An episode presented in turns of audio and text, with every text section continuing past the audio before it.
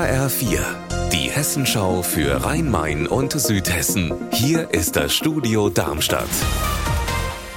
Mit Gabi Beck, hallo. Wiesbaden bekommt heute eine neue Partnerstadt in der Ukraine. Das besiegeln die Bürgermeister heute offiziell im Rathaus und sie heben damit die Verbindung zu Kamenes-Podolski auf eine neue Stufe, denn die besteht schon seit 30 Jahren.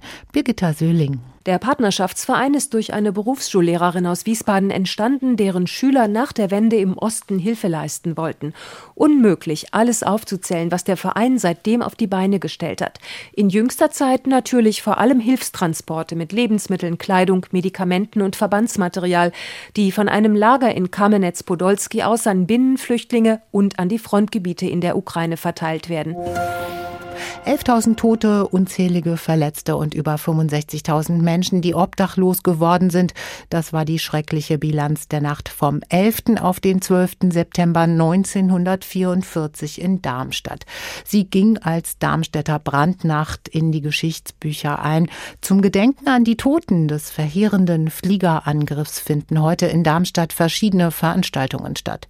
Darmstadt-Reporterin Petra Demant ist auf dem Waldfriedhof. Hier am Gräberfeld hat der Oberbürgermeister Hanno Benz gerade einen Kranz mit weißen Blumen niedergelegt und an die schrecklichen Ereignisse im Feuersturm vor 79 Jahren erinnert. Den heißen Sog, der sich nach dem Bombenabwurf entwickelt hatte. Viele tausend Menschen erstickten in den Luftschutzkellern. An diese Opfer wird heute gedacht, aber auch an die schrecklichen Dinge, die überhaupt zu diesem Angriff geführt hatten. Bei Hattersheim im Main-Taunus-Kreis ist am Abend die Leiche eines Mannes im Main gefunden worden.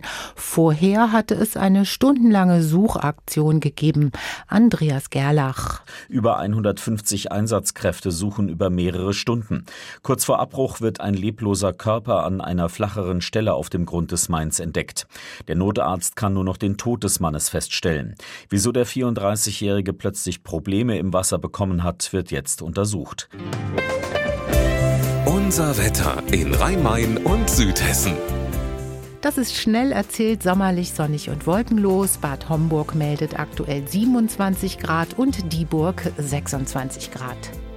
Ihr Wetter und alles, was bei Ihnen passiert, zuverlässig in der Hessenschau für Ihre Region und auf hessenschau.de.